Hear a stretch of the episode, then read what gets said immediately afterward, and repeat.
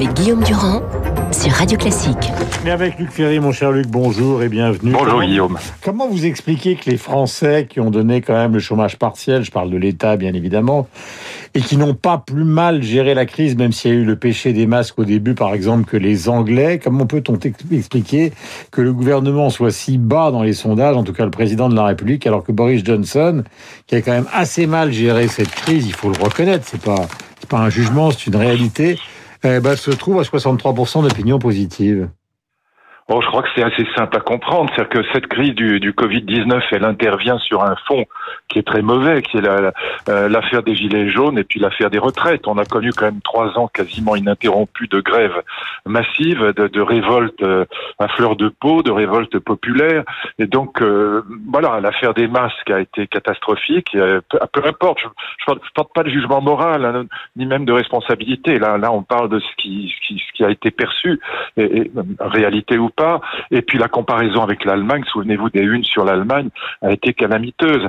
Sans compter que la rentrée scolaire se passe très très mal, euh, pour une raison que je comprends pas. Je, je ne comprends pas pourquoi le gouvernement n'a pas. Alors ça fait 15 jours que je ne cesse de le dire et de le redire, Orbi et Torbi. Pourquoi le gouvernement ne réquisitionne pas les lycées et les collèges qui sont vides pour faire en sorte que les les les, les, les, écoliers euh, soient accueillis dans des conditions convenables et que les parents puissent retourner au travail. C'est absurde. C'est vrai Voilà, qu'on donc il y a entend. tellement d'erreurs que voilà, je pense que c'est.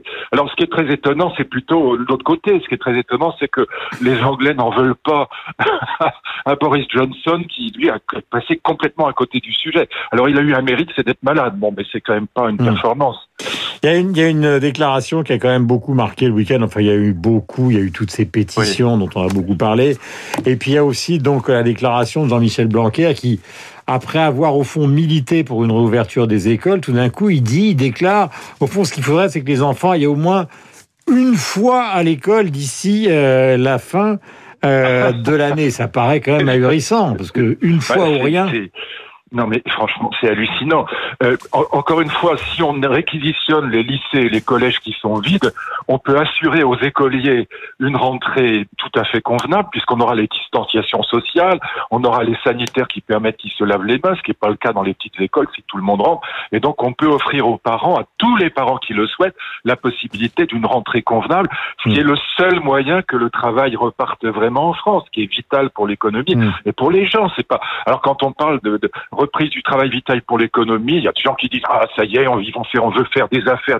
Mais non, c'est une question humaine aussi. Les gens ont besoin de retravailler, ils ont besoin de sortir de chez Mm. eux. Donc tant qu'on n'offrira pas aux parents une rentrée convenable pour les écoliers, ce qui suppose qu'on réquisitionne les, les lycées et les collèges qui sont vides, eh bien, on va se retrouver dans une situation où l'économie ne repartira pas. Question Luc, est-ce que vous avez le sentiment que c'est une impréparation de l'État ou qu'ils sont en train de capituler devant les syndicats? Ah non, les syndicats, ils, sont, ils ont rien à voir avec ça. Les syndicats, en ce qui concerne l'éducation nationale, les profs, ils ont été très corrects dans cette affaire. Ils ont beaucoup travaillé. En télétravail, ils ont vraiment fait le job. Et je suis absolument convaincu que si on demandait aux professeurs de collège et de, et de lycée d'aider leurs euh, leurs collègues du, du primaire pour dédoubler les classes, pour faire en sorte qu'il y ait que Mhm. 15 élèves par classe, je pense qu'ils seraient partants. Beaucoup d'entre eux seraient. C'est quand même, vous savez, euh, les profs, ils râlent, d'accord. Il y a des la syndicalisation dans l'éducation nationale, contrairement à que les gens croient, c'est 7-8%, c'est très faible. Donc les profs, c'est pas des gens qui qui ont choisi cette euh, vocation pour pour gagner de l'argent, ça se saurait. Donc c'est quand même des gens euh, qui sont qui ont le- leur métier euh, au cœur. Bon, voilà. Donc je pense non, c'est pas c'est pas le sujet. C'est c'est je pense que simplement le le, premier ministre et son ministre n'ont pas eu l'idée simplement de réquisitionner ces ces collèges et ces lycées qui sont vides et faire rentrer les lycéens. Vous comprenez bien que faire rentrer les lycéens au mois de juin pour 15 jours, euh, mettre 300 000, 500 000, euh, plus peut-être un million de gamins dans les transports en commun qui fonctionnent si mal, c'est Mm. absurde. Voilà, donc je comprends pas. Franchement, là, les, les bras m'en tombent des mains, comme dirait Coluche. Euh, je parlais de pétitions qui sont pas forcément les pétitions des gens qui souffrent le plus, qui parlent du monde Oui. d'après, de l'horreur, du libéralisme, etc., etc. Oui. Euh, et qui considèrent, bon, il a été question de Nicolas Hulot, d'acteurs Oh ou de beaucoup d'autres gens. Euh, c'est vrai qu'on qu'on continue en France à, considérer qu'on pourrait s'extraire euh, d'une globalisation qui est tout sauf satisfaisante à tout point de vue, mais qui est quand même l'état du monde. Et ça, c'est quand même très particulièrement français. Non, mais la mondialisation, c'est ce qui le capitalisme, c'est ce qui nous a sorti de la misère. après, on peut discuter du partage des richesses, mais le seul système qui produit des richesses, c'est le système capitaliste libéral mondialisé. Donc ça produit énormément de richesses, ça a sorti les pays pauvres, y compris l'Afrique, de, la, de la catastrophe. Donc cette mondialisation libérale, elle a été formidable. Alors après, encore une fois, comme disait Victor Hugo, premier problème produire la richesse, deuxième problème à partager. Donc si les people qui vivent de ce système capitaliste et qui se retournent en permanence contre lui, alors que sans ce système, il n'existerait tout simplement pas, surtout dans le cinéma, qui, qui, qui est submergé par l'argent. Et donc, euh, euh, il, ferait, pourrait, à la limite, on pourrait comprendre qu'ils qui, se mettent en lutte s'ils veulent pour le partage de la richesse, mais sur la production de la richesse, il n'y a rien de mieux que la mondialisation libérale. Et donc, euh, le sujet, c'est surtout pas. En plus, quand vous regardez la, la crise du Covid-19, elle vient d'un pays communiste, euh, foncièrement antilibéral et de, de traditions culinaires archaïques. Euh, dans, dans, dans, nos pays, dans nos contrées euh, civilisées par la mondialisation libérale, on bouffe pas des pangolins, des chauves-souris et des rats. Donc euh, c'est des traditions archaïques culinaires chinoises dans un pays communiste qui sont à l'origine de la de la crise. C'est pas la mondialisation libérale. Donc franchement, il faut débrancher le déconomètre. je disais tout à l'heure au début de la matinale en citant abondamment Confucius, car il disparut en moins 478 avant Jésus-Christ. Alors je, je redonne un certain nombre d'effets euh, j'exige beaucoup de, de, exige beaucoup de toi-même et attends peu des autres, ou alors euh, la nature fait les hommes semblables, la vie les rend différents, etc., etc. Euh, c'est un homme qui a eu sur toute l'Asie, c'est pour ça qu'on en parle ce matin, parce que l'Asie est au cœur de notre problématique, une influence considérable. Est-ce qu'avec Confucius, il s'agit d'une morale ou d'une philosophie, d'une religion ou d'un système de pensée?